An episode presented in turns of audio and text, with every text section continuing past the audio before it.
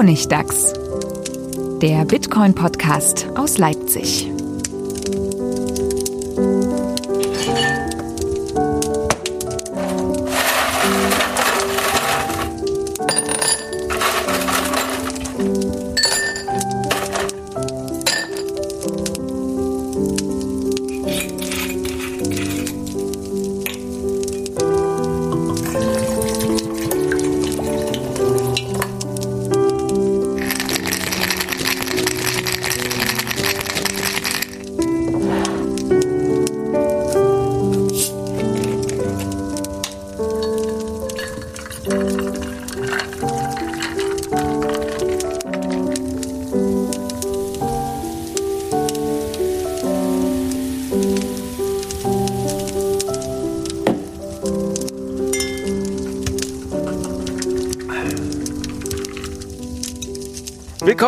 Zum Honigtags, Folge 63. Diesmal viel schneller als alle vermutlich erwartet haben.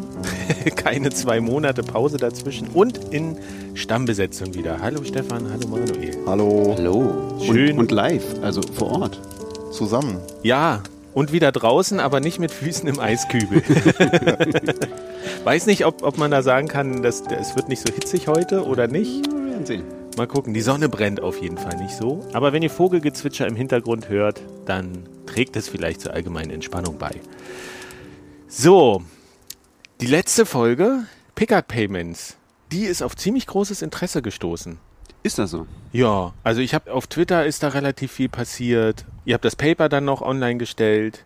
Mhm. Und nee, war ja noch in anderen, anderen Podcasts. Und dann kam ja auch irgendwann der, der Tweet, ich glaube, war es von Markus im Turm, der gesagt hat, "Ey, ich mache das jetzt einfach. Ihr habt ja Genau. gesagt, wir brauchen jetzt diese, diese Lösung, damit das richtig funktioniert. Die, die Base-Fee darf halt nicht mehr da sein. Also es darf keine Grundgebühren geben für eine Transaktion. Und da hat er gesagt, ja, ne, ich stelle meine Not um. Zack, ich bin bereit. Erster. Zero Base Fee, genau. Zero Base Fee war der Hashtag und äh, Drop the Drop the Fee. Fulmo hat versucht, Drop, Drop the Base zu, Oh ja. zu, zu etablieren, aber es hat sich, glaube ich, nicht so richtig durchgesetzt. bis Nee, jetzt. Ähm, ist, ist schade. Aber es ist ähm, vi- vielleicht Vielleicht muss ja man noch. das musikalischer untermalen oder sowas. Also es war eine, war eine schöne Folge.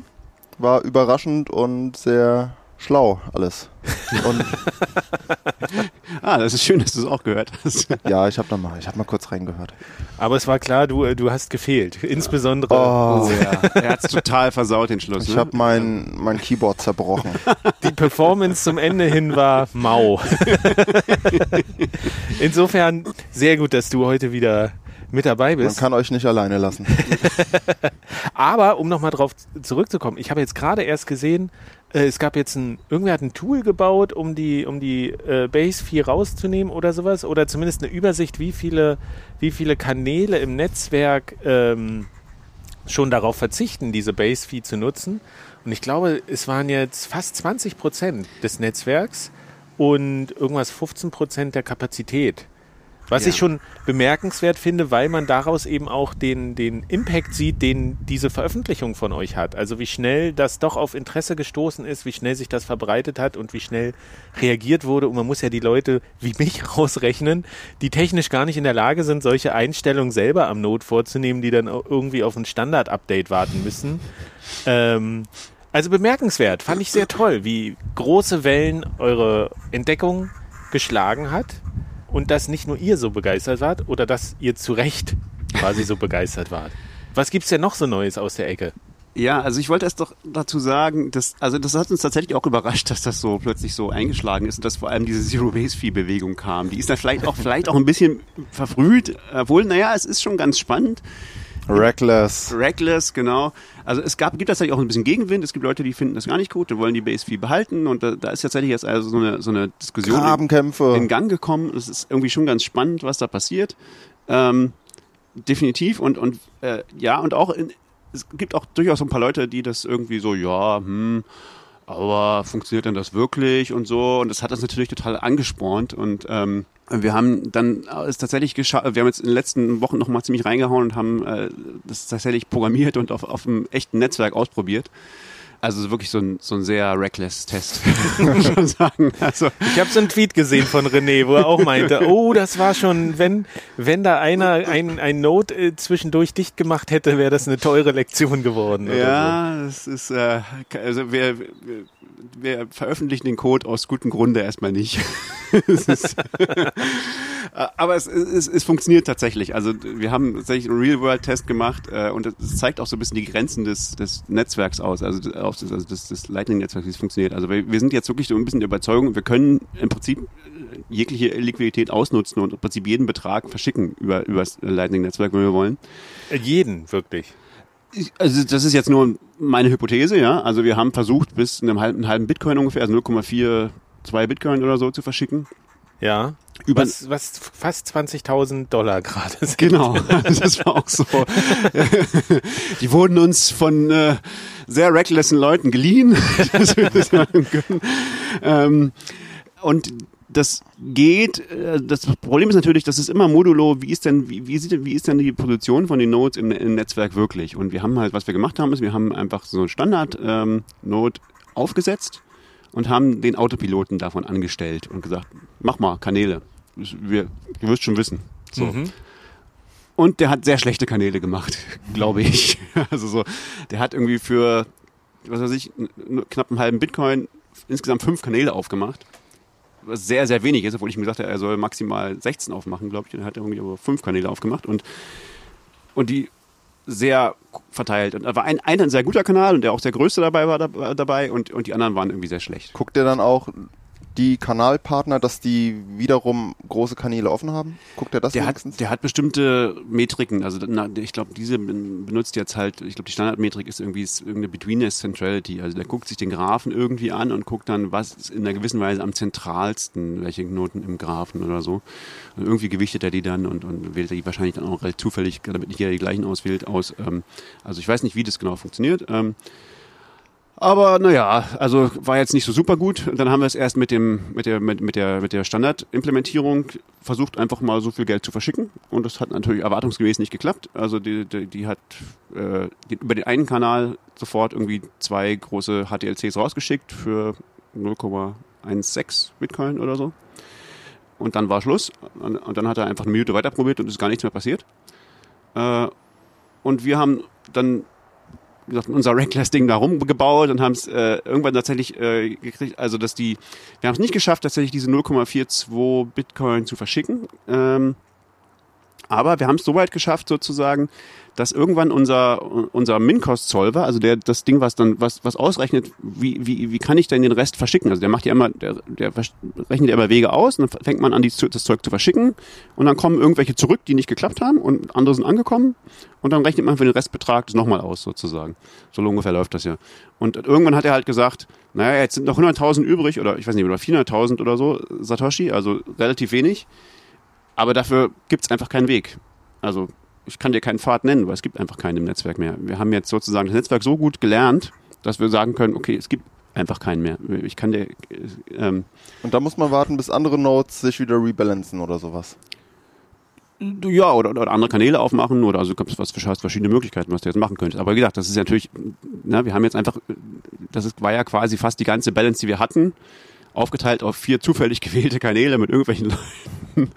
Und, und wir haben es fast geschafft, den, also diesen Betrag zu schaffen, aber nicht so ganz. Ähm, wir, wir haben dann irgendwie einen kleineren Betrag äh, geschafft, irgendwie so 0,3 Bitcoin oder so.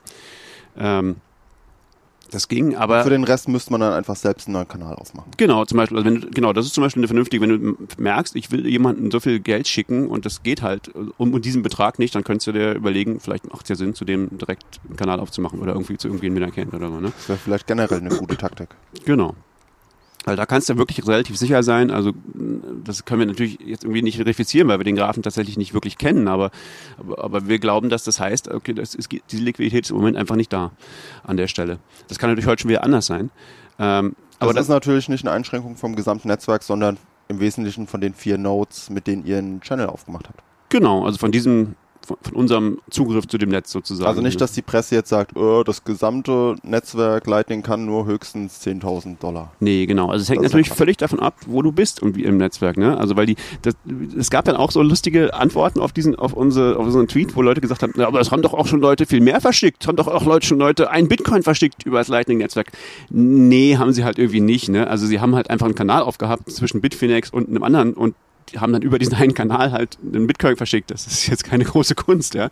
Äh, weil das, klar geht das. Äh, Kannst du beliebig groß machen, ist egal. Äh, ähm, Aber vielleicht kann ich da noch mal kurz einhaken, weil beim Nachhören der letzten Folge sind mir selber noch ein paar Fragen gekommen und ich glaube auch in der Diskussion auf Twitter habe ich die so ein bisschen gesehen. Einfach nur noch mal zur Klärung. René hatte das so schnell erklärt. Wenn das verschickt wird, Letztes Mal hatte er gesagt, in, in vier Versuchen wurde der gesamte Betrag bei euch im, im Testnet verschickt oder in der Simulation. Genau, das war die Simulation. Und er meinte, dann sind irgendwie HTLCs gelockt und sowas, aber nur damit ich es nochmal richtig verstehe. Also es wurde losgeschickt, das Geld, es wurden Kanäle gesucht und dann wurden quasi diese, diese HTLCs erstellt, also diese Genau. Zahlungsverträge.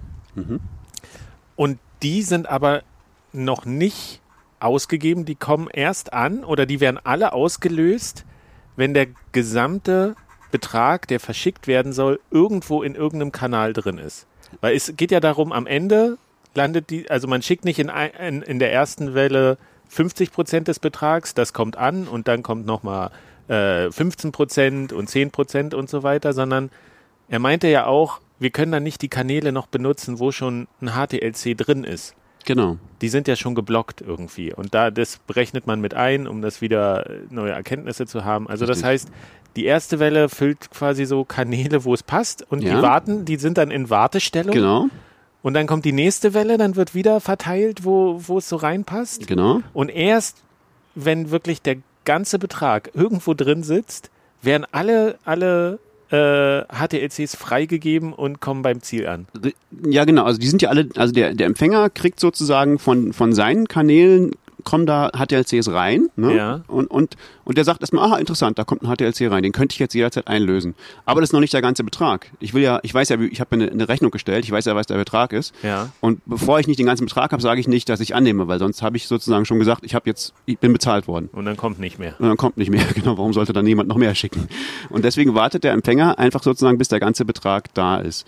Und wir haben es tatsächlich gar nicht wirklich verschickt, das ganze Geld. Und wir haben nur gewartet, wir haben nur beim Empfänger gesehen, dass diese ganzen HTLCs da sind und haben es dann einfach nie eingelöst. Wir haben einfach gesagt, okay, fail, wir haben das Pay Payment dann gefailt. Aber das ist, ist egal, weil wenn, wenn die HTLCs da sind, dann kannst du jederzeit einfach sagen, okay, ich will jetzt das Geld wirklich haben. Das, das ist ja ein Vertrag, der, also ein Smart Contract, der, den kannst du einfach, da, da gibt's dann nichts mehr, wie er failen kann, sozusagen. Ähm, Wer kann denn dann den letzten Schritt auslösen? Der Empfänger und Der- oder der Sender? der Empfänger, nur der Empfänger. Genau. Der zieht sich das dann Der, quasi. Genau, der zieht, der sagt dann, gibt dann das sozusagen seinen, seinen Channel-Partnern, wo, wo das reinkommt, gibt er das Geheimnis, ne? dieses, Genau. dieses, dieses Pre- Pre-Image von dem Hash und sagt, okay, jetzt, hier ist das Geheimnis, jetzt will ich das Geld haben. Und dann ändern die ihre, die, die Balance in ihren Kanälen und dann geht, geht das rückwärts im, im Netzwerk sozusagen zurück zum, zum äh, Sender sodass alle das anpassen, alle geben die, das Geheimnis weiter, bis und, und irgendwann kriegt der Empfänger, äh, der Sender das, das Geheimnis übers Netzwerk zurückpropagiert und weiß, okay, ich habe bezahlt, hier ist hier, ich habe das Geheimnis, jetzt habe ich hier einen Beweis, dass ich gezahlt habe.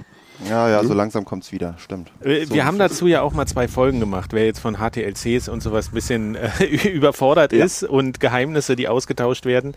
Äh, wir verlinken die nochmal, die Einsteigerfolgen zu Lightning, wo es wirklich um den Zahlungskanal geht und wie diese, äh, diese Zahlungen geroutet werden dadurch. Ähm, genau, aber jetzt habe ich es jetzt hab ich's wirklich nochmal verstanden, wie das funktioniert. Aber du hast eben gesagt, im, in eurem Test habt ihr habt ihr es dann abgebrochen, aber jetzt habt ihr es ja quasi reckless, habt ihr es durchgezogen. Naja, nee, wir, also auch, auch, auch genau, in Reckless, im Real, wir haben, wir haben die, die HTLCs nie eingelöst. Das Ach muss man so, ja nicht. Also okay. Es ging uns ja nur zu zeigen, die kommen an, weil wir könnten, also einlösen kann man es immer, aber dann wäre das Geld einfach tatsächlich dann bei René gewesen und er hätte es wieder zurückschicken müssen. Ja, Was auch kompl- kompliziert gewesen wäre aus technischen Gründen. ja. Äh, ähm, aber, also das, aber das ist das Gleiche. Also dann, das, dass wir das dann einlösen, das ist keine Kunst. Also das, Okay, also es hat funktioniert im, im echten, kann man sagen, im, im echten Lightning-Netzwerk. Genau, also es ist gesagt, aber man stößt da tatsächlich auch an die Grenzen, weil weil was ja dann wirklich passiert ist, dass dieser Algorithmus dann anfängt, die, irgendwann die Sachen immer kleiner zu splitten und immer, also am Anfang macht er relativ große Versuche und irgendwann merkt er, okay, das geht nicht so große äh, große HTLCs durchzuschicken, wir machen jetzt kleinere und dann werden es immer mehr in einer gewissen Weise und und wir haben dann, also irgendwann haben wir einen Betrag, ich glaube mit 350 auf verschiedenen Faden, also 350 HTLCs äh, gemacht. Und das sind natürlich einfach viele, ne, weil das einfach ein sehr großer Betrag ist, das ist, den man normalerweise nicht verschickt. Und, und dann merkst du halt auch, dass natürlich dann die Wahrscheinlichkeit steigt, wenn du so viele hast, dass irgendwo was stecken bleibt. Dass Mhm. irgendwo zwischendurch jemand sagt, oh, ich habe hier so ein HTLC bekommen, ich behalte die erstmal. Ob das jetzt böser Wille ist, ob das irgendwie äh, ob das irgendeine eine Spam Protection ist oder was, kannst du nicht wissen. Und das aktuelle Ne- Netzwerk hat halt keinen Schutz gegen solche, das nennt man, also, dass das, das ähm, Zahlungen stecken bleiben irgendwie. Das ist, das ist stuck, äh, das ist, das Da hatten wir auch schon mal drüber Genau. gesprochen.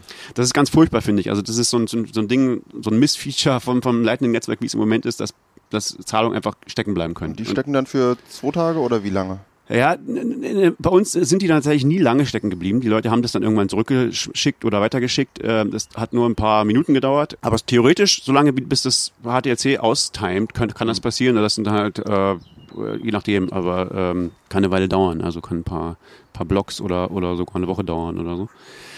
Also, aber das ist, das ist doof und das, da gibt es tatsächlich auch schon Ansätze, wie, wie das wie das äh, gelöst werden soll. Das nennt, nennt sich Stackless Payments und ich glaube, die benutzen aber alle, also alle, die jetzt gedacht sind, benutzen alle Taproot. Also das, das hängt dann wieder davon ab, dass Taproot demnächst kommt. Äh, Dann, das macht das nämlich sehr viel einfacher, das zu implementieren, dass, dass sozusagen der das Problem ist eben, dass, dass im Moment halt ja nur der Empfänger die Kontrolle. Der kann irgendwann sagen, ich nehme an oder nicht. Und der Sender hat sozusagen ja diese Verträge rausgeschickt, die den anderen garantieren, sie kriegen irgendwann das Geld, wenn sie das Geheimnis haben. Und er kann jetzt nicht irgendwie sagen, naja, das gilt jetzt aber nicht mehr. Ne? Und, und das, das müsstest du sozusagen machen. Also die Idee bei Stackless Payments ist, dass der Sender selber das Geheimnis hat und dann irgendwann sich überlegen kann, okay, ich gebe dieses Geheimnis nie raus. Ähm, weil das ist einfach, das hängt jetzt irgendwo und dann kann ich selber, weiß ich, dass ich es nie rausgeben will, dann kann ich, kann ich dem sagen, okay, das, wird, das löst es bitte auf, ähm, weil ich werde es einfach, weil so kann er, kann er nicht sicher sein, dass irgendwann nicht doch jemand sagt, ja, ich will das Geld aber jetzt haben. Das hängt hier. Ich will lieber die Hälfte als nichts. Äh, Zum Beispiel, ja, irgendwie sowas. Und ähm, das heißt, das sind alles so, so Dinge, die, die müssen tatsächlich einfach noch passieren und, und das, das ist jetzt kein großes Problem, weil die Leute halt meist nur sehr wenig Geld verschicken und das passiert halt selten, aber manchmal passiert es doch. Und wenn man halt aber anfängt, viel Geld zu verschicken, was jetzt halt durch uns möglich ist, sozusagen, dann merkt man, dass das tatsächlich passieren kann, ja. Also dass es echt ein Problem ist. Und hätte, ich habe ja jetzt gelesen, dass äh, das Lightning-Netzwerk über 2000 Bitcoins jetzt an Kapazität hat in Mhm. Summe. Hast du auch schon irgendwie, wie, wie schätzt du das ein? Jetzt wart ihr die Einzigen, die versucht haben, so ein großes Payment äh, durchs Netzwerk zu schicken. Wo, wo sind da so die Grenzen aktuell? Wie, wie kann man das ungefähr sagen? Also, ich meine, 2000 Bitcoins sind viel, aber die sind halt wirklich alle quer verteilt. Könnte man sagen, 100 Leute könnten das gleichzeitig machen, was ihr gemacht habt? Oder wäre das schon kritisch? Ach nee, ich glaube, es können viel mehr Leute gleichzeitig machen. Also das, das ist ja okay, das geht ja dann immer wieder hin und her. Also die Frage, also in einer gewissen Weise ist ja, wie wir das machen, ist ja die optimale Art, äh, das zu machen. Das heißt, wir optimieren ja da, da, dazu sozusagen, das mit möglichst wenig, ähm, also möglichst wenig Geld unterwegs zu haben, sozusagen. Was, was, wenn ich versuche, das Gleiche zu machen mit, mit einer anderen Implementierung, die jetzt ist, dann verschickt die ja viel mehr raus, sozusagen, und lässt das hängen, bis es da ist. Und meistens klappt es einfach nie. Ähm, ähm, und, und wir machen das halt sozusagen auf optimale Weise. Aber na klar, es, in gewisser Weise hast du recht, weil es, es gibt Leuten halt die Möglichkeit, Dinge zu tun, die vorher gar nicht gingen, nämlich mehr Geld zu verschicken über das Lightning-Netzwerk. Und das, das ist schwer vorherzusagen. Also was das bedeutet, es, es nutzt halt die, die Liquidität, die da ist, besser aus. Aber es gibt den Leuten halt auch neue Möglichkeiten, das mehr zu nutzen. Also es, es kann halt schon passieren, also dass es dann einfach mehr ge- genutzt wird. Aber ich würde sagen, dann, dann ist, das führt halt auch dazu, ähm, dass Leute, die Liquidität zur Verfügung stellen, äh, tendenziell besser bezahlt werden. Also dass die Routing-Nodes einfach besser bezahlt werden, weil einfach diese, wie gut irgendwas, also wie groß sozusagen ein Kanal ist, das, das wird halt da berücksichtigt, darin, wie sehr wir ihn wählen. Wie sehr äh, ne? Also wenn, wenn ein Kanal größer ist, dann wird er eher mehr genutzt, weil, weil es wahrscheinlicher ist, dass da Geld durch kann. Und das heißt, du kannst dann auch tendenziell mehr, mehr, mehr Gebühr dafür nehmen, wenn du einen größeren Kanal hast. Also steigt der Anreiz für Leute, größere Kanäle zur Verfügung zu stellen und, und die lohnen sich tendenziell auch, weil jetzt ist ja Routing eher so ein Verlustgeschäft, das ist ja irgendwie so mehr so ein Hobbyismus. Und, und äh, unsere Theorie ist, dass sozusagen dieser, dieser, dieser Routing-Algorithmus dazu führt, dass sich da ein richtiger Markt etabliert und dass tatsächlich Leute merken, okay, wenn ich da jetzt Liquidität reinstecke an, an die richtigen Stellen, dann kann ich damit wirklich Geld verdienen. Und dann wird es halt auch passieren, dann wird es auch wachsen. Und am Ende ist doch ein Limit, wie schnell der Graph von allen Nodes und Kanälen aktualisiert wird. Wenn ich einen aktuellen Graph habe, dann kann ich auch viel schicken. Wenn jetzt alle ganz viel hin und her schicken und ich mit meinem Graphen hinterherhänge, dann haut es nicht hin. Ne, das, nee, das musst du ja nicht wissen. Also du musst ja nicht die Balance, äh, du musst ja nicht wissen, also du musst ja nicht wissen, was in den Kanälen drin ist beim Lightning-Netzwerk. Das ist ja, darum geht's ja genau. Also dass wir diese Unsicherheit haben. Wir wissen ja nur, wie wie groß die Kanäle an sich sind, aber nicht wie viel auf jeder Seite ist von, dem, von den Kanälen. Ne? Und den Graphen, also den statischen Graphen, also sozusagen welche Kanäle existieren, abzudaten, das, das sollte schon gehen. Also das, da kann er schon noch deutlich größer werden. Also muss aber auch, also der Graph muss gar nicht so viel größer werden, also muss nur sozusagen, der muss sozusagen dicker werden, ja, also die, die Kanten müssen dicker werden. Ich glaube, der, der ist schon, das ist schon okay sozusagen, dass der öffentliche Teil des, des Netzwerkes gar nicht so, so wahnsinnig groß ist. Aber das sind alles interessante, also Zukunftsfragen, keine Ahnung, ne, also das, äh, ich glaube, es ist einfach, es ergibt einfach Möglichkeiten, die vorher nicht da waren und man muss halt sehen, was das für Auswirkungen hat, ne, also. Aber alles in allem, das ist ja so mein Eindruck als technischer Laie, es wächst ja schon sehr organisch auch, dieses Netzwerk. Es, wir sehen jetzt keine Schrumpfungsprozesse und dadurch, du hast es gesagt, Taproot muss kommen, aber da war ja jetzt die, die Signalisierung war erfolgreich. Ja. Das dauert halt alles so ein bisschen. Schritt für Schritt baut sich das zusammen und man darf halt auch nicht unterschätzen, wie viele Leute daran arbeiten, da noch irgendwie was zu verbessern oder sowas. Aber was ich noch mitnehme ist, großes Potenzial ist wahrscheinlich in diesem Autopilot, den noch besser zu machen, dass der Node selber direkt gute Kanäle noch ein bisschen aufmacht. Also wenn, würde ich jetzt sagen, wenn ihr so, so, ein, so ein geiles Forschungsprojekt sucht und ähnlich durch den Raum tanzen wollt, äh, wie, wie Stefan und René, dann dann findet doch mal die optimale Autopilot-Lösung irgendwie. Das, das klingt so ein bisschen. Na, in letzter Folge hatten wir gesagt, ja, es funktioniert ja alles, bis ihr dann gemerkt habt, es ist ja alles ganz schön trivial und, und äh, man kann das viel, viel besser machen. Und der Autopilot funktioniert auch erstmal, aber wahrscheinlich kann man es auch noch sehr, sehr viel besser machen. Vermutlich, also da gibt, gibt's auch, es gibt eine ganze Menge Leute, die sich damit beschäftigen, auch so Autopiloten zu, zu bauen und so und, und da haben da so ein paar Ansätze. Aber klar, das, das ist auch eine Sache, die man nochmal richtig systematisch sich angucken könnte und die in einer gewissen Weise, René ist zumindest der Meinung, glaube ich, dass das so ein bisschen so ein duales Problem ist. Also, dass das eine sozusagen, wie man die Routen findet, ist irgendwie, hängt schon irgendwie auch damit zusammen, wie der Graph aussieht und wie der Graph aussieht, hängt damit zusammen, wie die, wie man die Routen findet. Also, das ist, ähm, ja, ist ganz, ganz, ist auch ein interessantes Forschungsprojekt auf jeden Fall. Kann man und sich mal angucken. Wahrscheinlich nicht so trivial, wie man schwer zu ja, für mich. Es gibt, kein, es gibt keine optimale Lösung, welche Channels ich öffne, denn entweder es wird mehr zentralisiert oder es wird mehr privat und unzuverlässig. Ja, ja, es hat, genau, es, also es hat alles eine, es hat viele Trade-offs und es ist halt auch, du kannst es ja nicht global entscheiden für die Leute. Es ist ja nur ein Vorschlag. Ne? Du kannst ja sagen, okay, ich gebe ihnen dieses Tool an die Hand, ähm, aber im Prinzip können sie das ja immer selber machen. Ähm, naja, wenn ich ein Tool schreibe, was immer zum allerdicksten Node connected. Das wäre jetzt keine so gute. Alle benutzen das, dann gebe ich vor, wie das Netzwerk aussieht. Und es wäre halt, hätte, hätte Trade-offs, ja. das hätte sehr starke Trade-offs, ja. Genau. Okay, sind wir, schon, sind wir direkt irgendwie ganz schön hängen Ja, vor, vor allem ganz schön tief eingestiegen, so der entspannte Sommerpodcast hier. Ah. Und gleich mal voll auf die zwölf. Vielleicht, wenn du nichts mehr zu ergänzen hast, wird's bisschen sanfter. Kleines, ganz kurzes Update von Magic. Wer jetzt noch da ist. vom Magic Future Money Projekt. Da sind nämlich jetzt die Geschichten alle aus dem Korrektorat zurück. Yay! Und das ist sehr mm. beeindruckend, tatsächlich zu sehen, wie die dann so eine Form annehmen. So, was das ausmacht, wenn die gleich, also richtig gut formatiert sind. Nicht so wie ich das dilettantisch für die Jury gemacht habe, sondern so alle die gleichen Anführungszeichen benutzen, äh, zum Beispiel oder okay gleich geschrieben wird, Zahlen, äh, pipapo. Sehr schön. Und die Illustrationen kommen langsam rein. Mm. Und das wird, ähm, gefällt mir schon sehr gut. Gehe dann in den Satz als nächstes und dann in den Druck. Nice. Und dann Toi, toi, toi. Mein, mein finaler Termin ist immer noch 31. Oktober. Uh, am 31. Oktober soll es erscheinen? Naja, oder da gibt es die große Release-Party oder uh. sowas. Aber es ist natürlich, der Wettbewerb ist am 3. Januar gestartet. Mhm. Oh, Da müssen wir in der Symbolik bleiben. Wahnsinn. Paper-Veröffentlichung, Paper-Veröffentlichung. Ja, So, Paper. das würde schon passen. Ja, ich glaube, mehr gibt es da nicht zu sagen dazu. Das sind doch sehr gute Neuigkeiten. Ja, Es läuft. Es läuft, es läuft. Macht euch keine Sorgen. Äh, freut euch einfach. Willst du schon mal ein paar Absätze von ein paar Geschichten teasern oder sowas, um die Leute noch richtig anzuheizen?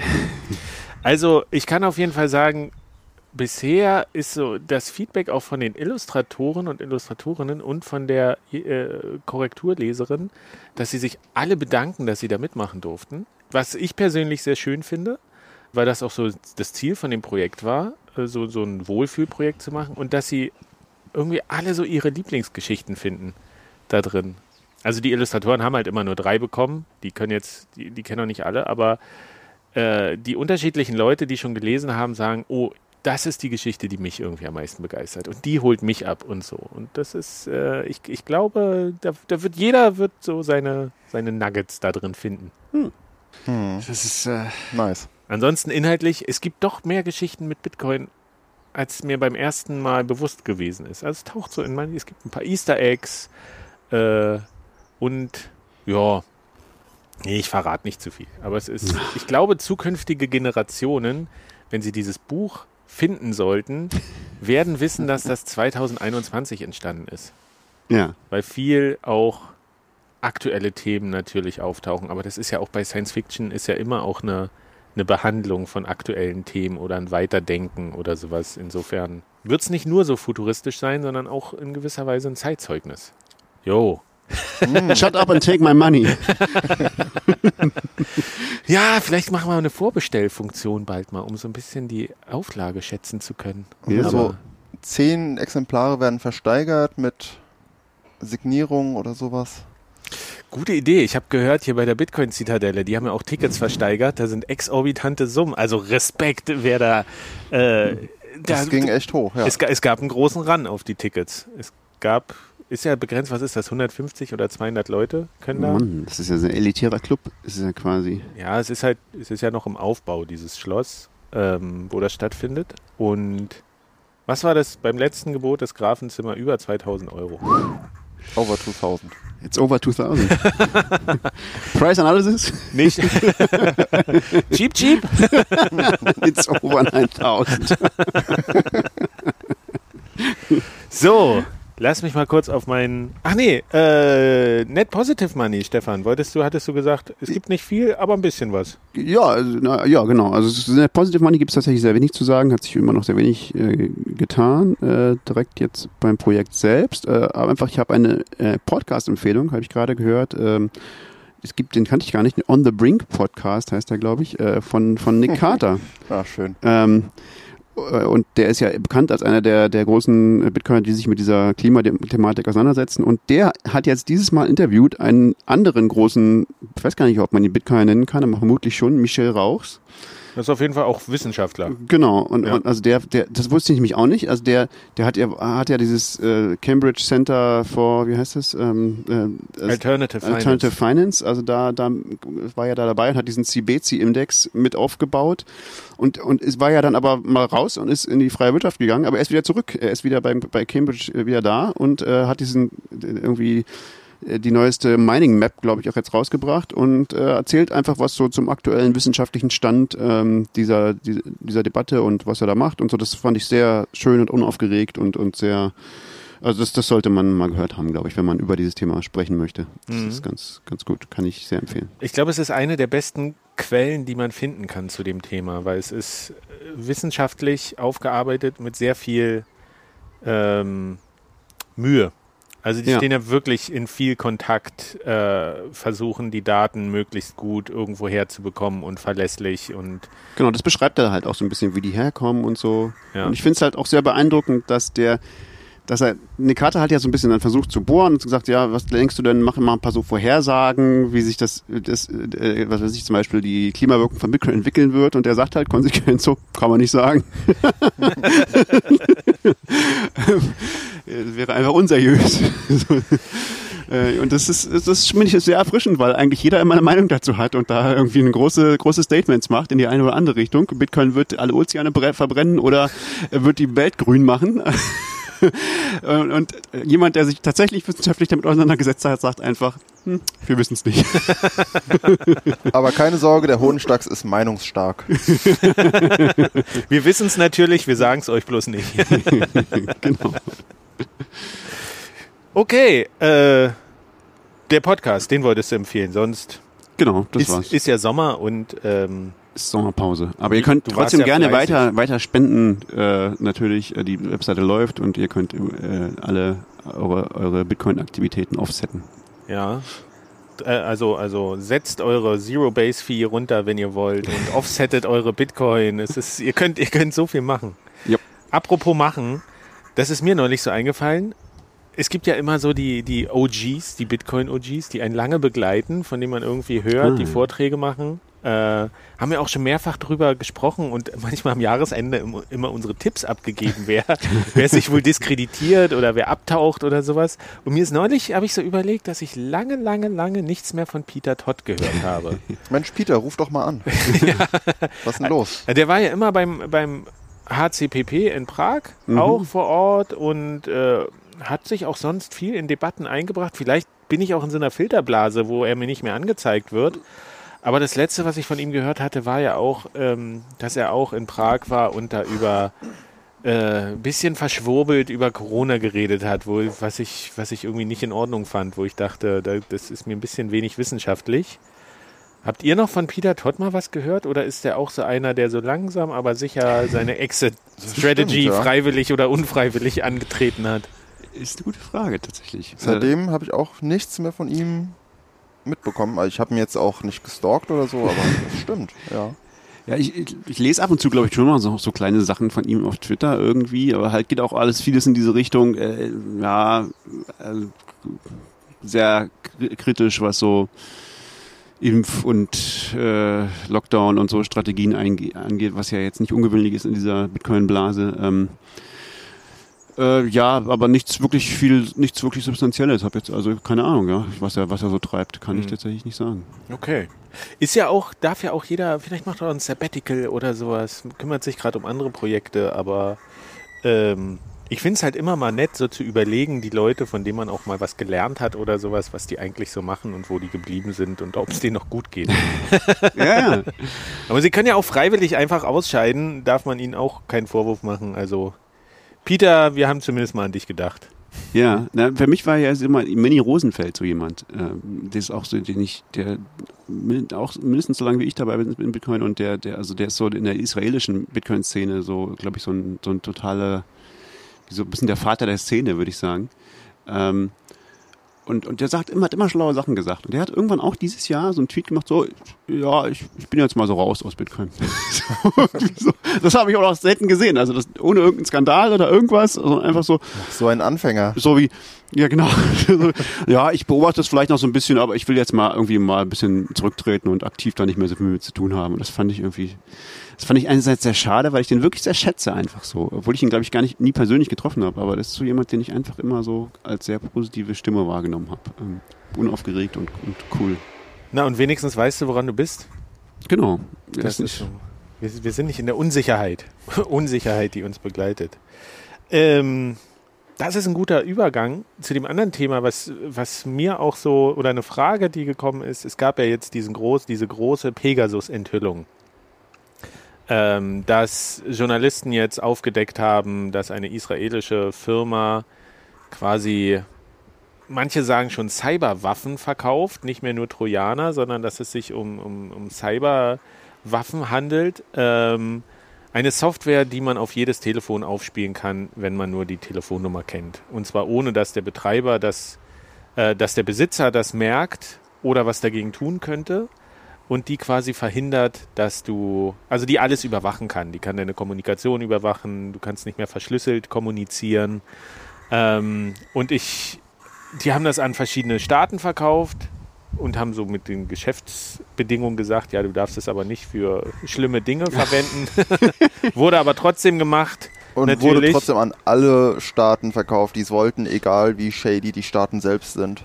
Also kann, könnt ihr nachlesen in den Medien, gibt es gute Berichte und auch ist auch ein guter Grund, warum äh, Journalismus immer noch wichtig und gut ist. Was ich mich da gefragt habe, wenn man nur die Telefonnummer von jemandem braucht und es kann etwas raufgespielt werden. Ich war mal hier in Leipzig bei einem, bei einem Kurs für E-Mail-Verschlüsselung oder Verschlüsselung im Allgemeinen.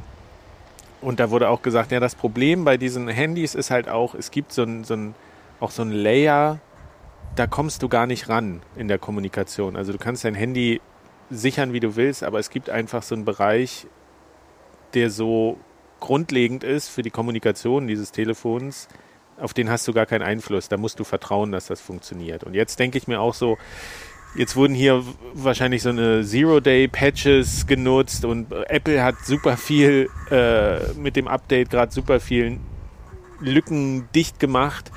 Und gleichzeitig haben wir aber diese, diese Clubhouse-Dramen, kann man sagen. Also da Clubhouse, wisst ihr noch, war dieses, wo man so sprechen kann im Internet, einfach Podcast live. Das jetzt quasi durch Twitter Spaces übrig Genau, worden ist. und das Problem war aber, du konntest da nur mitmachen auf Einladung und wenn du dein komplettes Telefonbuch hochlädst. Ach so, war das? Okay. Ja, das heißt, du musstest nicht mal selber das nutzen, damit Clubhouse an deine Telefonnummer kommt. Und jetzt ja, aber das machen ja ganz viele. ja, ja, jetzt gab es die Tage, aber ich glaube, es war fake im Nachhinein, aber so ein riesen Dump im, im, im Darknet, wo jemand gesagt hat, hier alle Clubhouse-Telefonnummern. Das heißt, so potenziell deine Telefonnummer ist eh schon weg. Und es gibt diese Software, die es ermöglicht, mit nur der Telefonnummer äh, da was drauf zu installieren. Dann haben wir solche Leaks wie von Ledger, wo immer mit Namen noch dabei ist und Telefonnummer oder sowas, dass die wissen, dass du Bitcoin hast. Und ich frage mich jetzt einfach, inwieweit beeinflusst so eine Software oder das ist ja ein wiederkehrendes Problem, dass es irgendwelche Möglichkeiten gibt, das Telefon zu manipulieren. Inwieweit beeinflusst das Bitcoin? Weil ja das, das Smartphone so mittlerweile, wir haben da unsere Wallets drauf, wir haben da Zwei-Faktor-Authentifizierung drauf, um uns bei Börsen irgendwie einzuloggen oder keine Ahnung, auch im Bankkonto. Äh, ist das nicht potenziell gefährlich? Ja, schon so ein bisschen.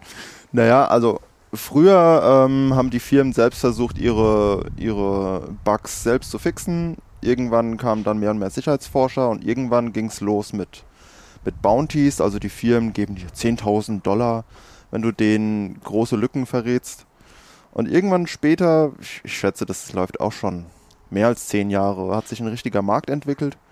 Erst im Darknet bei den Kriminellen, die ähm, Zero-Day-Exploits kaufen. Das heißt, unbekannte Sicherheitslücken, mit denen man auf quasi alle Geräte draufkommt. Egal ob jetzt Windows oder Apple oder Android oder iPhone, wie auch immer.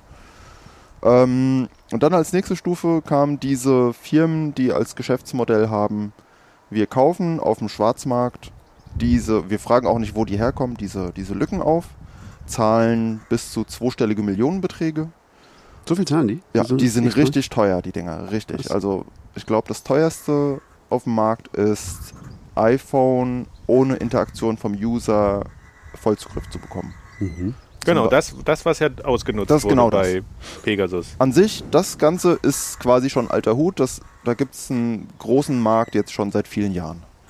Und diese Firmen wie, wie hießen die? N NSO, N Group. NSO genau, das, da gibt es auch noch andere.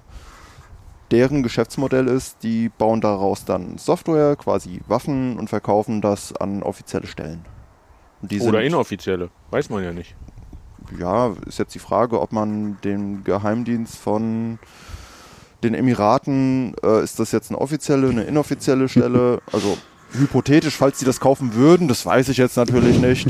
Ja, aber Mafi mafiöse Strukturen oder sowas, große Banden, die da ein Interesse daran haben? Kann man das unterscheiden und will man das unterscheiden? Okay, Ja. verstehe. Dein Punkt. Der, der Punkt, der wichtige Punkt ist, die, die Firmen, die sowas handhaben, die zahlen, sagen wir mal, 20 Millionen Dollar für so eine Lücke. Sobald man die benutzt, ist, ist diese Lücke gefährdet.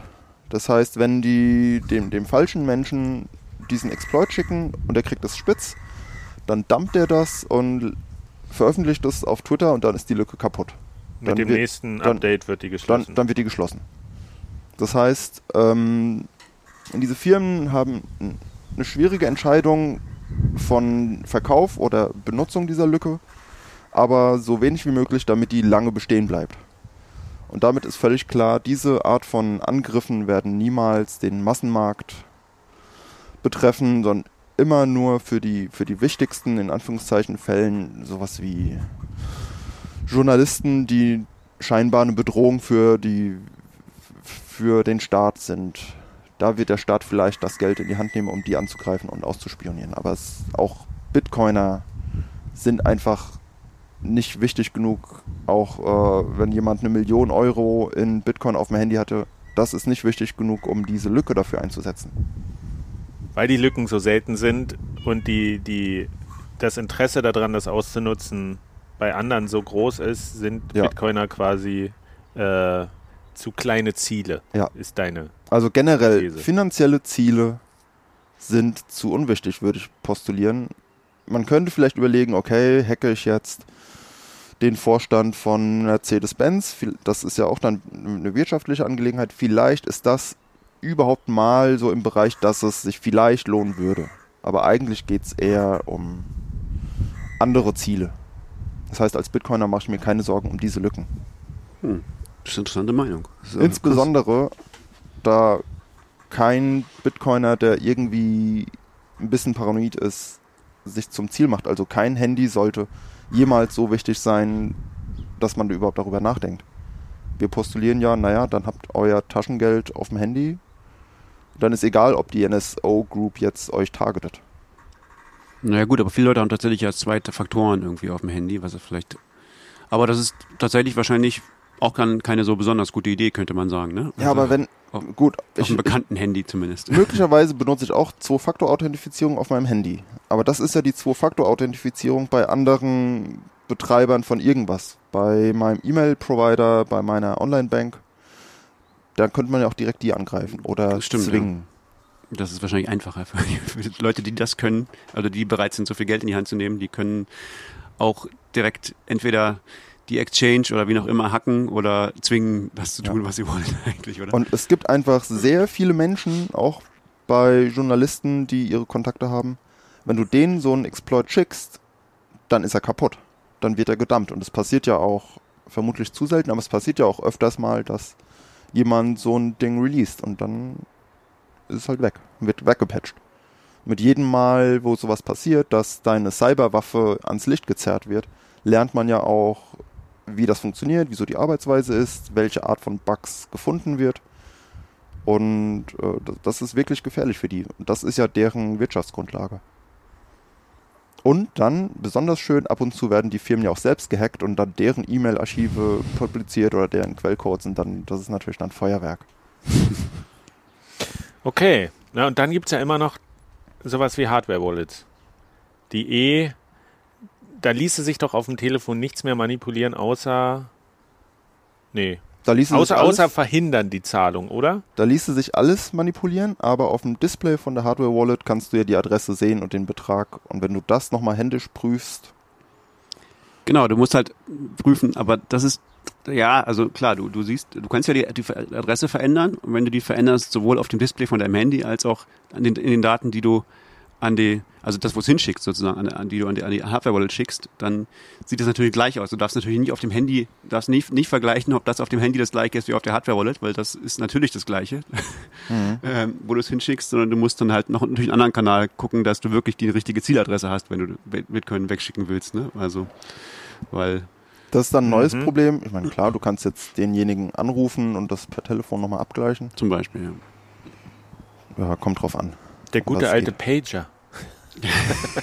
ich weiß gar nicht, wie viele Zeichen hatte man da? Reicht, sollte doch reichen für eine, für eine Bitcoin-Adresse. Könnte sein, ja. Könnte, könnte sein. Zum Thema Hardware Wallet, habt ihr das mitbekommen? Es wurden erstmalig Ledger Hardware Wallets gefunden, die manipuliert sind. Ja, ja. Die haben die verschickt. Also es, Ja, die Leute, die haben einfach welche, welche massenweise an die, an die Opfer von dem äh, Ersatzgeräte, ja. Ersatzgeräte verschickt. Haben wir, glaube ich, haben wir nicht drüber gesprochen? Ich glaube. Ich glaube, wir, Ich haben, glaube, wir haben mal geredet. Ähm, Über die Hardware Wallets noch nicht, über den Leak ja.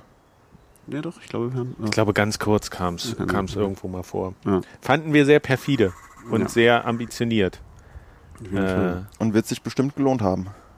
Aber was ich noch sagen wollte beim Thema Adressen, das hatte ich jetzt, glaube ich, auch in irgendeinem Tweet oder irgendwo habe ich das gelesen.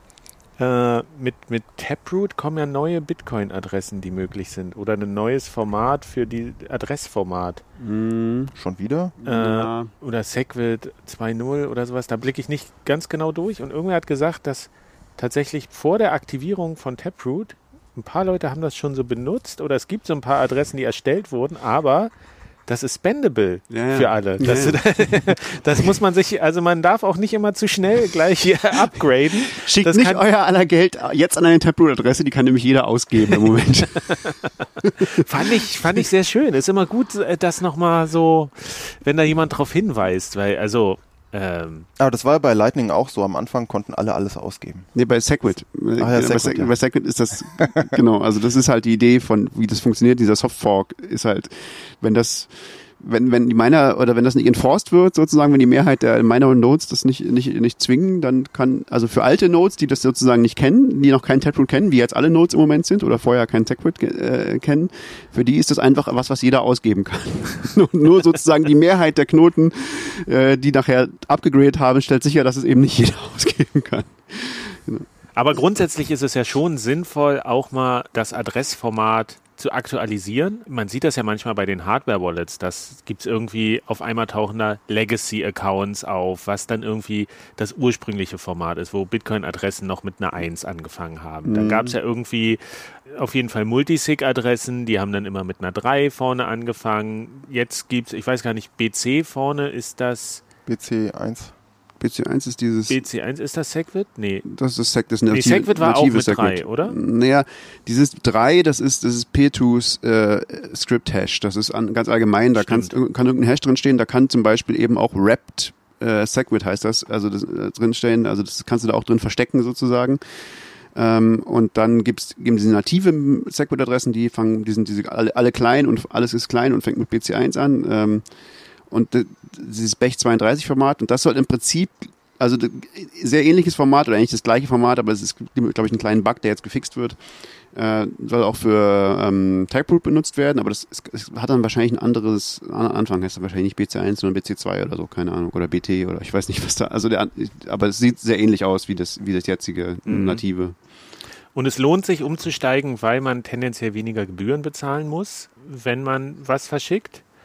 Gegebenenfalls, also zumindest gibt es ja diesen Blockstream.info Explorer, der ihm immer anzeigt, du hättest hier so und so viel Bei, bei sparen Segwit, können. ja, bei, bei nativen Adressen bei Segwit. Ja, wenn wenn man jetzt so eine alte Hardware-Wallet hat und da steht drin, oh, ich habe einen Legacy-Account und hier sind wieder Segwit-Adressen und man denkt so, ich bin ja schon auf Segwit umgestiegen, aber jetzt ist dieses Bech 32. Also es lohnt sich schon, da umzusteigen, aber nicht zu experimentell zu sein. Also diese Hardware-Wallet-Hersteller, die bieten nicht an, auf Taproot umzusteigen, auf Taproot-Adressen, bevor das nicht safe ist. Nee. Gehe ich mal davon aus. Hoffentlich Hört keine. unsere Folgen, wir sagen euch Bescheid, wenn es safe ist. Aber grundsätzlich, wer noch auf so einem Legacy-Account rumhängt, der kann mal überlegen, in diesen Momenten, wo ja auch die Gebühren so niedrig sind. Wir hatten ja jetzt auch wieder Phasen, wo der Mempool nahezu leer war. ja, ist jetzt auch, glaube ich, immer noch so also recht leer, glaube Es ich. ist wenig los. Da kann man halt mal so eine Transaktion machen und einfach innerhalb der Hardware-Wallet quasi auf das neue Adressformat umsteigen und zahlt dann halt einen minimalen Gebührenbetrag. Und dann aber beim nächsten Mal spart man vielleicht viel Geld, wenn die Gebühren wieder hoch sind und man was ausgeben möchte. Service-Tipp. huh, so, ist ja eine bunte Folge hier heute. Was haben wir noch auf der, Gru äh, auf der Seite? Jetzt wird's spannend. Tessa. Tessa. Tessa, Tessa unter Druck. Tessa. Tessa. Don't tase me, Bro. Ähm, es gibt, Tessa ist irgendwie wieder so ein bisschen hochgespült worden. Äh, unter anderem, in, zumindest in meiner Wahrnehmung, durch Philipp Mattheis mit dem Bling Bling News, Newsletter, der Ja. so ein bisschen sich auf das Thema äh, fokussiert hat gerade.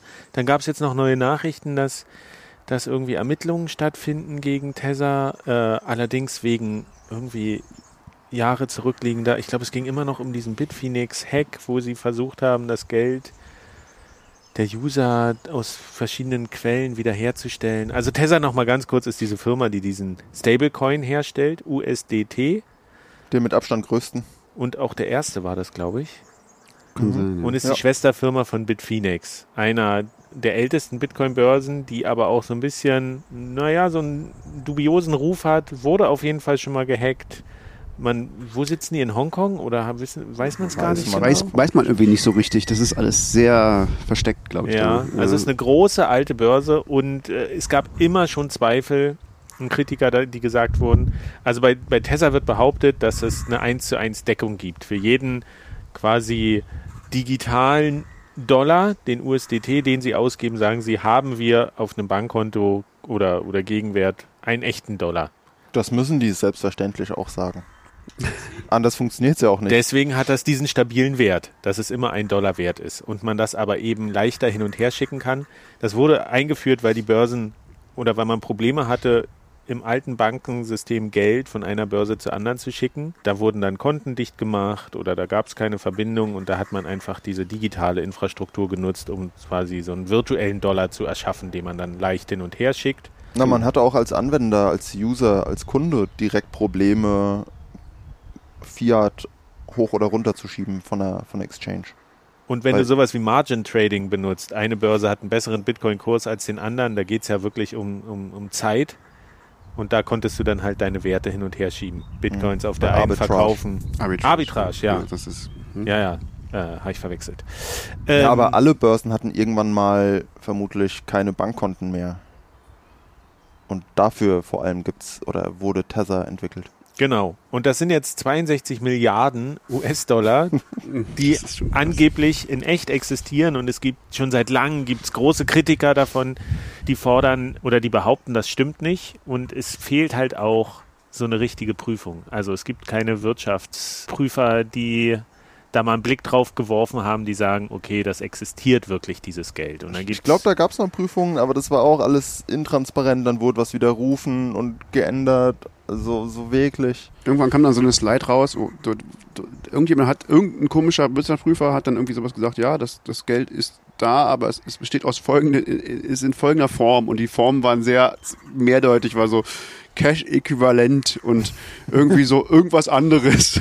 so, das war so eine Slide mit so einer, mit so einer Kuchengrafik und, und das war so ein bisschen so, okay, das ist jetzt also der Beweis, dass alles in Ordnung ist. Hm, in Kuchen. es existiert. es existiert, es sieht aus wie ein Kuchen. Kuchen. Und in Tulpenzwiebeln. ja, auf jeden Fall.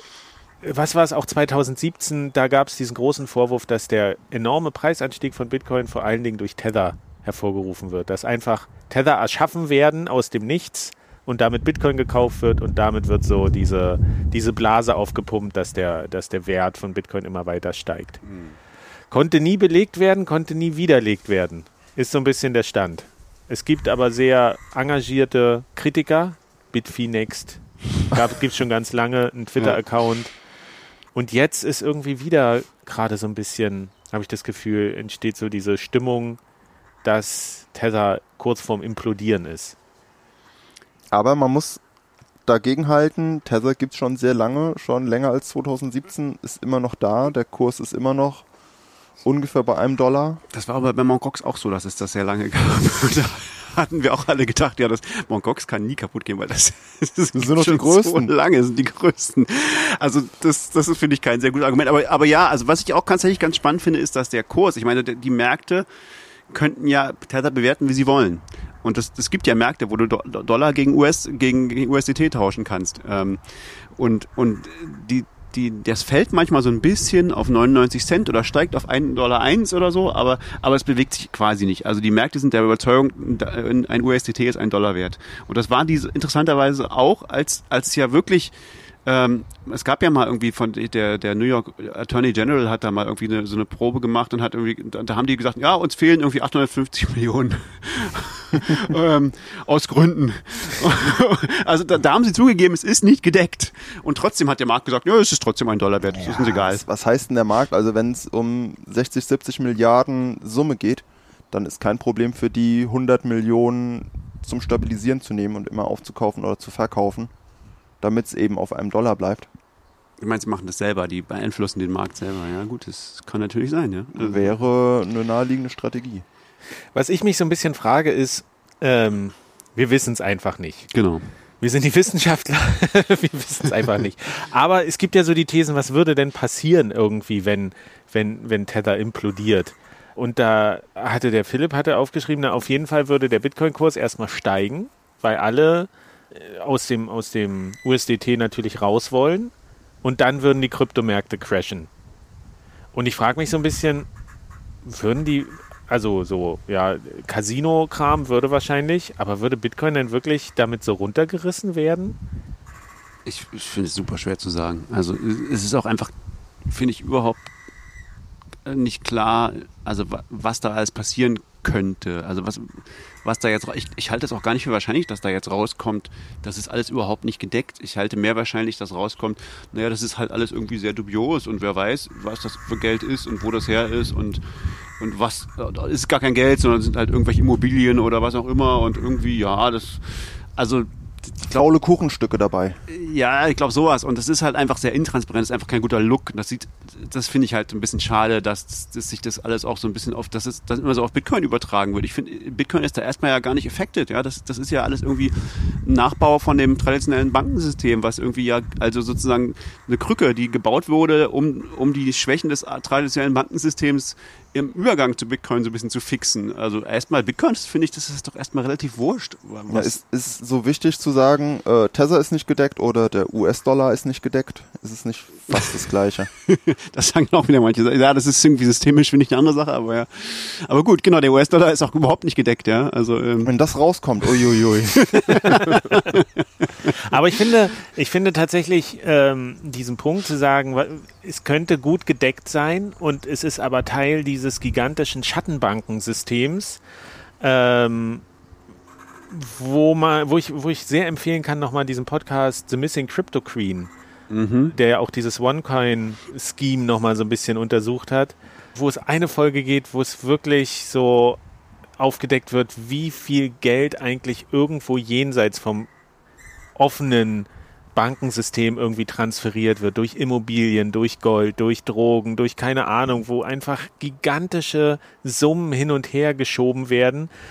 Und wenn man die Folge so ein bisschen im Hinterkopf hat und, und weiß, wie viel Geld das geht, dann ist, sind auch diese 62 Milliarden, dann halte ich das zumindest für plausibel, dass da tatsächlich was dahinter ist, was aber vielleicht sehr, sehr dubios ist, einfach. Also die Strukturen waren schon davor da für solche Summen. Genau. Also ich glaube, es gibt immer, immer Gruppen von Leuten, die haben sehr viel Geld, was irgendwie sie nicht so richtig einfach auf eine Bank tun können. Ähm, und, und die hätten gern dafür USDT, das kann ich mir schon gut vorstellen. Ja. Macht das naja, eigentlich kenne ich die Antwort, ob das äh, moralisch ein Problem für Bitcoin ist. Weil das ist wieder was, was wird man Bitcoin anhängen als moralisches Dilemma. alles, das so alles. Gateway ist für, für Drogenfinanzierung. Also wenn das jetzt rauskommen würde, mal hypothetisch. Tether ist alles Drogengeld oder sowas. Und es wird alles durch Bitcoin gewaschen, wäre das doch ein PR-Supergau. Ist es dann nicht besser, dass, dass wenn man es nicht. nicht weiß? Also die Leute, die auf sowas anspringen, die behaupten das doch eh schon die ganze Zeit. Ja. Also, die Headlines sind doch eh immer schon super GAU. Ich glaube auch, das kann also. Und dann über Tether, das ist für die doch viel zu kompliziert. Und was machen wir jetzt mit der Situation? Ist das. No, ist es eigentlich gut, wie es ist? Wir, wir, wir gucken nicht nach und dann, dadurch sind wir nicht. Hast du gesagt, das ist die Schrödinger. Schrödinger Stablecoin. na, na, ich würde sagen, man, man könnte es auch andersrum sehen. Alle sind sich einig, es ist ein ein Ponzi-Scheme oder sowas, Tether, und es ist durch gar nichts gedeckt. Und wir spielen einfach Reise nach Jerusalem. und klar, das ist ein praktisches Werkzeug. Ich schiebe schnell Tether von einer Börse zur anderen und werde es so schnell wie möglich wieder los. Hot Potato. Ja, Hot also, Potato, genau. Und ich denke, da sind, das, das sind sich, glaube ich, auch alle einig und das so, sehen alle so in Wirklichkeit, oder? ich würde es so machen, wenn ich das machen würde. Also, also wer, wer, hält denn Tether so als Anlage? Es gibt, gibt ja auch gar keinen Grund dafür. Also warum sollte man? also. Ich kenne Leute, die darüber zumindest nachgedacht haben. Okay. Mir wurde auch einmal von jemandem geschrieben, hey, guck mal da bei, bei, diesen, bei dieser Rangliste der Coins. Tether ist ja ganz schön krass. Soll ich da investieren? Hm. Ja. Naja. Ähm, ich, aber, wir würden davon abraten. Aber ich meine, wo sollen denn diese 62 Milliarden sein? Wenn die, die liegen doch nicht alle bei irgendeiner Börse äh, quasi im Hinterzimmer und nur wenn jemand mal Geld verschicken will, dann wird das rausgeholt. Irgendwer muss sie doch haben, diese 62 Milliarden USDT. Das ist eine US, gute Frage, wer die, wer die, alle hat, ja. Ich, keine Ahnung. Also, das ist auch verrückt, dass überhaupt so viele Tether kursieren sollen. Das eigentlich Wieso so viele? Eigentlich ist es wirklich komisch. Wenn es ja. nur ein Transportmedium ist für einen Wert? Ja. ja. vielleicht ist doch was dran, dass das alles, dass Bitcoin eigentlich gar nichts wert ist. Ah, okay. you heard it here first. also wir haben jetzt beide, beide Positionen gesagt, wir werden auf jeden Fall richtig liegen. Definitiv. Und es ist doch schön, dass, du, dass es Journalisten gibt wie Philipp Matthijs, die sich darum kümmern und das äh, hoffentlich mehr darüber rausfinden. Oder meinst du, wir wären alle glücklicher, wenn wir es nicht wissen? Nein, ich glaube, ich bin immer für Aufklärung. Also Kopf in Sand stecken ist nie. Es ist eine Laschet-Lösung und die ist nie gut. so, viel, Politischer. so viel können wir sagen. ähm, okay, also bei Tessa, wir warten seit Jahren und sind immer noch gespannt über, über den, was da passiert und so. Kommen wir zum eigentlichen Thema unserer Folge. Ich glaube, es bleibt gar nicht mehr so viel, es ist auch gar nicht so groß, aber was ich mal überlegt hatte, ähm, ist die Frage, äh, also das Thema dieser Folge, was wir von Bitcoin lernen können. Das war, das ist mir auch so ein bisschen klar geworden bei diesem Magic Future Money Projekt, als ich mit vielen Leuten gesprochen habe und die so neugierig waren über Bitcoin und was das denn ist und wie das funktioniert und ob sie mal was damit machen sollten und ich ihnen dann gesagt habe, dass, dass sie eigentlich davon profitieren, weil sie den Job, den ich ihnen gerade gebe, nur haben, weil es Bitcoin gibt. So, diese indirekte Folge von Bitcoin und das ist mir so ein bisschen in anderen Punkten auch aufgefallen, auch mit diesem Pegasus League, was wir alles von Bitcoin lernen können und wie sich Bitcoin positiv auf die Gesellschaft auswirkt, ohne dass es jetzt diesen Geldaspekt so, so unmittelbar betrifft. Also der, der wichtigste Punkt, den wir auch schon häufig drüber besprochen haben, ist Privacy. Dass, da, dass wir sagen, du lernst auf deine Privatsphäre zu achten, auf dem harten Weg oder du hörst vielleicht hier, was wir besprechen und handelst schon danach oder ich sowas hoffe, wie Ich hoffe, der erste. Schritt ist Datensicherheit. Ja. Dass du deine Daten nicht verlierst. Das auch. Ich habe gehört, man muss seine Backups verschlüsseln. Wieso denn das? Ist doch ein Backup. Achso, okay. Na, aber das ist ja der Punkt, wenn wir uns die Evolution von Bitcoin-Wallets angucken, dann waren die am Anfang von der UX ja auch mitunter crappy. Dass du nur 100 Keys erzeugen konntest und danach hattest du das nicht mehr in deinem Backup drin, äh, wenn, wenn deine Wallet neue Adressen erzeugt hat. Das, das oh war Mann, ja, ja. also Mhm. das ist ja unglaublich viele kleine Schritte. Ich erinnere mich auch tatsächlich noch, wie bei Ledger, um mal was Positives zu sagen, wie die Eingabe vom PIN immer weiter verbessert wurde. Äh, am Anfang konntest du noch den PIN eingeben, dann ganz normal. Hast immer bei Null gestartet und dann Mhm. Knopf hoch, Knopf runter bis zu deiner Summe. Irgendwann war es so, dass auf einmal acht bis zu acht Zahl, äh, Stellen da waren und nicht mehr vier und du konntest dir dann aussuchen, ob dein PIN zwischen vier und acht Stellen hat. Und irgendwann war es so, dass das noch zufällig bei Zahlen begonnen hat, dass man quasi nicht ableiten konnte aus dem Druckmuster, was du auf deine Knöpfe gegeben hast, dreimal hoch, sechsmal runter oder sowas, äh, dass du nicht mehr ableiten konntest, wie dieser Pin ist. Das sind so ganz viele kleine Schritte und äh, das haben wir bei den Wallets generell gesehen, dass du heute ja quasi genötigt wirst, ein ordentliches Backup zu machen und dass das Backup auch nicht mehr irgendeine Wallet.dat Datei ist, sondern dieser Mnemonic Seed, also diese Wortreihenfolge. Also da sehen wir ganz viel, was ich mich ein bisschen wundere, dass das noch nicht so in, in klassischen Banking-Apps so Einzug gehalten hat von der UX. Aber ich glaube, wir haben da einen großen Vorreiter. Auch das mit diesem Datenbackup, dass wir lernen, einfach auf unsere Daten aufzupassen. Wer einmal seine Bitcoins verloren hat, der macht ein Backup. Der macht dieses Backup. Es ist einfach so. Ja. Oder der flucht, ach, Bitcoin ist doch alles Mist und rät allen davon ab. Ja, kann, kann beide Richtungen gehen. Ich glaube tatsächlich auch, also was ja auch so ein, so ein Treiber ist, das finde ich auch ganz spannend, ist ja Ransomware. Ne? Ransomware ist ja, ist ja auch sowas, was, was durch Bitcoin eigentlich so richtig angefangen hat und äh, irgendwie auch dazu führt, dass Datensicherheit sich ernster genommen wird heutzutage und Backups gemacht werden und so. Proble Problem und Lösung. Ne? Wir haben die Lösung schon hier. Jetzt pumpen wir das Problem mal noch ein bisschen auf, dass es euch allen richtig wehtut. Ähm, ja, also es hat natürlich immer beide Seiten, ja. Also es ist einerseits kann es sehr schmerzhaft sein und, und, und äh, gibt es tatsächlich auch Opfer. Es sind ja wirklich tatsächlich scheinbar auch schon Leute gestorben wegen Ransomware. Ähm, aber, aber es führt, glaube ich, global eher dazu, dass die Dinge sicherer werden, weil Leute halt äh, das erkennen, dass dieses Problem besteht und, und dann äh, ähm, äh, Maßnahmen ergreifen, wie Backups zu machen halt. Ne? Ja, ein anderer Punkt ist ja auch ähm, Verschlüsselung. Also ich meine, Bitcoin wird ja immer oder in den Medien oft mit äh, verschlüsseltes Geld oder sowas. Das stimmt ja nicht. Nicht Die- verschlüsselt in Bitcoin. Nee, die Kryptographie hat eine andere Funktion, aber im Lightning-Netzwerk, da sprechen ja Mhm. einige schon davon, dass, dass, dass wieder die Grundlage oder die Infrastruktur da sein könnte für eine Kommunikation, die einfach per Standard verschlüsselt ist.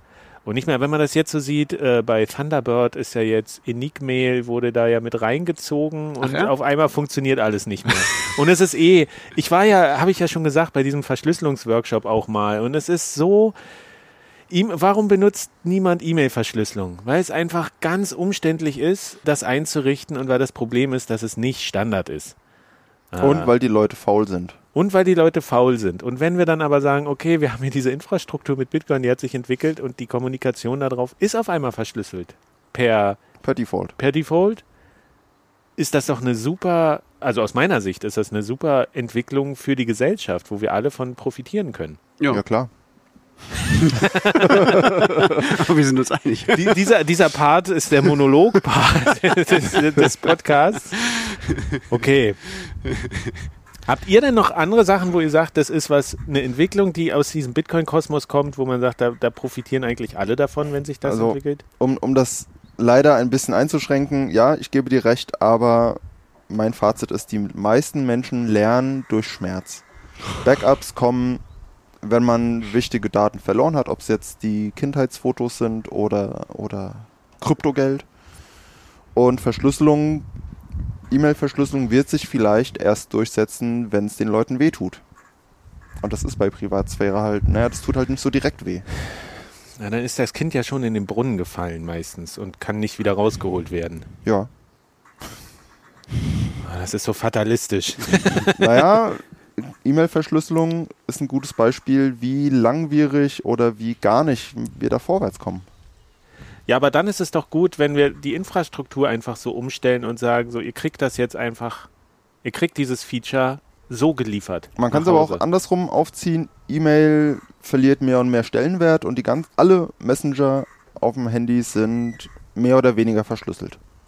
Ja, Sogar WhatsApp und klar, also das geht hat schon in die Richtung. andere Probleme, aber eigentlich sind alle Messenger, die so handelsüblich sind, sind verschlüsselt. Per Default. Okay, wir sehen eine Entwicklung.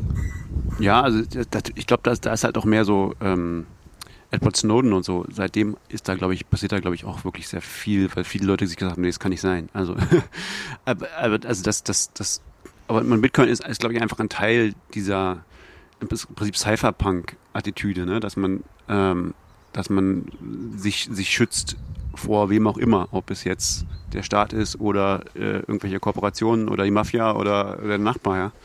Ähm, also, also dass man einfach die technisch, technische Möglichkeiten benutzt, um sich zu schützen und das, das, das wird immer normaler sozusagen, glaube ich. Bitcoin normalisiert einfach dieses, diesen Gedanken, dass man selbst Verantwortung dafür übernehmen kann, ähm, seine Daten, sein Geld, seine Privatsphäre zu schützen. Und, und sorgt auch dafür, dass es sozusagen, dass Tools dafür entwickelt werden und die auch so einfach gemacht werden, dass Leute die benutzen können und so. Also ich glaube, es ist einfach in dieser Tradition der Cypherpunks ist es, äh, muss man das sehen. Ähm, und, und das ist einfach eine, ein Teil von der größeren Bewegung. Ja, Und mit ein bisschen Abstand betrachtet kann man natürlich sagen, Bitcoin ist verschlüsseltes Geld. Wenn es jetzt technisch auch nicht ganz korrekt ist, aber klar. Mhm. bisschen Metaebene mit Ja, einge. So wie Bargeld oder, oder Kontoüberweisung ist so die E-Mail unverschlüsselt und Trash. Und Bitcoin ist verschlüsseltes Geld. Aber das, was du eben gesagt hast, Stefan, da war noch ein Punkt da drin, den, den, den finde ich sehr gut. Bitcoin zeigt uns irgendwie, dass wir darüber nachdenken können, äh, da, un, uns um Privatsphäre kümmern und sowas, dass das ein wichtiger Punkt ist und dass man das auch tatsächlich machen kann. Und ich glaube, ein anderer Punkt, wo so eine Form von, von Transferwissen oder sowas einsetzt, ist, was mich immer an Bitcoin ja begeistert, ist dieses Open Innovation. Ja. Äh, und ich, das ist vielleicht auch das, was ja auch ähm, René gemacht hat, dass er gesagt hat, okay, ich möchte nicht, dass eine proprietäre Lösung gebaut wird aus diesen Picket Payments. Ich lehne die hochdotierten Jobs ab und gebe dieses Wissen frei, weil daraus irgendwie, weil es meine Überzeugung ist, weil daraus mehr entstehen kann. Und wenn man jetzt auch sieht, was mich ja sehr freut, wie viele Leute bereit sind, ihn zu unterstützen, Ja. falls ihr es noch nicht macht, es ist, einer mehr geht immer noch Definitiv. ähm, dass sich das auch auszahlt und auch diese, ähm, vielleicht sehe nur ich das so, weil ich jetzt so lange auch schon bei Bitcoin dabei bin, aber diese unglaubliche Geschwindigkeit der Innovation, weil, weil alle gleichzeitig daran arbeiten können und gleichzeitig da was machen und jeder so eine neue Idee einbringen kann. Für mich ist da immer dieses Bild von diesem A, für diesen Myzel, von, wo wir immer nur die Pilze rausploppen sehen. Und man denkt, oh, der ist aber klein. Aber wenn man mal weiß, wie groß so ein Pilz unterirdisch sein kann und wie mächtig, äh, das finde ich ein ganz starkes Bild. Und diese Eisberg-Metapher, dass man von Bitcoin, man sieht immer nur so wenig, aber unter der Oberfläche tut sich einfach so unglaublich viel. Wir haben Leute in Israel, die was entwickeln. Wir haben Leute in Südamerika, die Projekte machen. Äh, nicht nur technisch, sondern auch, ich meine, guck dir an, diese Bitcoin-Zitadelle, da sind Leute dabei, die haben einfach einen Verlag gegründet, weil sie auch nicht coden können, aber das Wissen weitergeben wollen. Und ich finde diese Bewegung so krass. Und vielleicht ist das ja auch was, dieses Open Innovation Prinzip, dass das sich noch so ein bisschen weiterträgt in die Gesellschaft rein, dass man wirklich mit diesem gemeinsamen. Allerdings weiß ich nicht, ob das bei Bitcoin vielleicht auch daran liegt, dass es Geld ist. Dass du mit Bitcoin selber halt dich finanzieren kannst. Es gibt ja viele offene Projekte, Open Source Projekte, die irgendwann daran gescheitert sind, dass die Ideologie so ein bisschen trocken lief oder die Leute jetzt Geld verdienen mussten oder Familie hatten und keine Zeit mehr hatten. Oder so. Naja, Bitcoin an sich ist natürlich auch irgendwie extrem. Da geht es um wirklich was. Äh, LibreOffice ist auch ein wichtiges, großes Projekt, aber naja, wenn das mal buggy ist, was soll's, wenn das irgendwie ein bisschen bloated ist, naja, gut, schade, aber bei Bitcoin, da geht's halt echt im Endeffekt bei vielen Menschen ums Existenzielle. Das ist auch schon irgendwie interessanter und reizvoller, würde ich denken. Und es ist eine Technologie für Extremsituationen. Und von daher, ja, so aus unserer Sicht wie Bitcoin vielleicht uns im Alltag berührt oder in unserem Hobby, wie auch immer. Stimmt alles, aber ich würde nie vergessen, dass für ganz viele Individuen auf der Welt ist Bitcoin was ganz anderes, nämlich Empowerment und der erstmalige Einstieg in internationales Geld und äh, die unbanked Menschen, von denen es viele Milliarden gibt, die, denen ist im Prinzip egal, ob Bitcoin jetzt verschlüsselt ist, in Anführungszeichen, sondern für die ist das eine ganz elementare Existenzgrundlage, die sie jetzt neu bekommen. Ist, ist auch völlig in Ordnung. Die müssen sich jetzt nicht überlegen, was für ein Hash-Algorithmus ist sicher, sondern die können damit erstmalig irgendwas im Internet verkaufen. Das ist, glaube ich, der gute Punkt. Bitcoin, der oft vergessen wird. Bitcoin ermöglicht was, was mit keiner anderen Technologie und auf keinem anderen Wege bisher möglich ist. So, ja, ja, auch viele, genau, und das ist eben dieser, dieser Open Innovation, hast gesagt, aber auch, ich finde halt immer wichtig auch diesen, diesen Permissionless-Aspekt, ne? dass du wirklich an Bitcoin, mit Bitcoin und an Bitcoin und über Bitcoin und so kannst du machen, was du willst. Niemand, du musst niemanden fragen, ob du jetzt da ein neues Protokoll erfindest, was auf Bitcoin aufbaust, ob du äh, eine neue Software schreibst, ob du es einfach nur benutzt, um dein Geld aufzubewahren oder um es irgendjemandem zu schicken. Oder also du musst an keiner Stelle irgendjemanden fragen. Und das ist halt cool, weil da, da, das, das heißt halt, das ist halt die ultimative Freiheit. Und das ist, glaube ich, schon das, was, was auch viele Leute irgendwie anzieht zu Bitcoin und was, glaube ich, schon was ist, ähm, was äh, wovon man irgendwie was lernen kann, was man auch, glaube ich, als, als Ideal haben kann in anderen Bereichen des Lebens. So. Und eine andere Ausprägung davon ist ja auch, du darfst Bitcoin gerne als Sündenbock für alles nehmen. Stimmt. Was ja im Internet gerne so, es gibt Leute, die geilen sich daran auf, oh, Bitcoin, ich trolle wieder ein bisschen. Auch das, du musst niemanden um Erlaubnis fragen.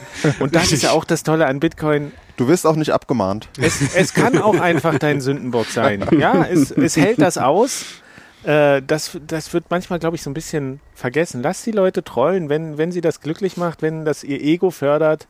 Ich mag an Bitcoin, dass es so ein ego-freies System ist. Das Ego ist tendenziell eher scheitern an Bitcoin, aber wenn's, wenn die Leute sich da gerne dran reiben äh, und das gern für alles verantwortlich machen wollen, Sollen sie es machen? Äh, sie, müssen, sie müssen mich nicht um Erlaubnis fragen. du bist, du bist doch der Chef, der Chefberichterstatter von Bitcoin. Chefpodcaster. Chefpodcaster. so, war doch, ein, ich glaube, damit können wir es jetzt belassen für heute. Habt ihr gesehen, es gibt jetzt Chefprogrammierer-T-Shirts, ne? Kann man jetzt kaufen. Ich weiß gar nicht oh. wo, aber habe ich irgendwo gesehen neulich. Wow. Hm? Beim Chef-T-Shirt-Hersteller? Ich nehme an. Schön. Äh, war wieder einiges. Ich glaube, ich muss das nochmal hören, um alle Links rauszusuchen. Oh, das gibt lange Shownotes. Zu dem Podcast und so. Aber jetzt für so eine, für eine bunte Sommerfolge zwischendurch Ja. erstmal wieder. Ähm, ja, ansonsten, wenn ihr jetzt nichts mehr habt, Reicht. Jo, Reicht. wunderbar. genießt den Sommer ein bisschen. Äh, denkt über Bitcoin nach. Oder, oder nicht, macht Bitcoin-Urlaub. Genießt ich, den ich Sommer muss oder nicht. Bitcoin-Urlaub machen. Du warst ja auch ultra fleißig. Ja. Ähm, Und, und wisst ihr, was ganz wichtig ist? Verschlüsselt eure Backups. Wir haben ihn wieder. ciao. Ciao. Tschüss.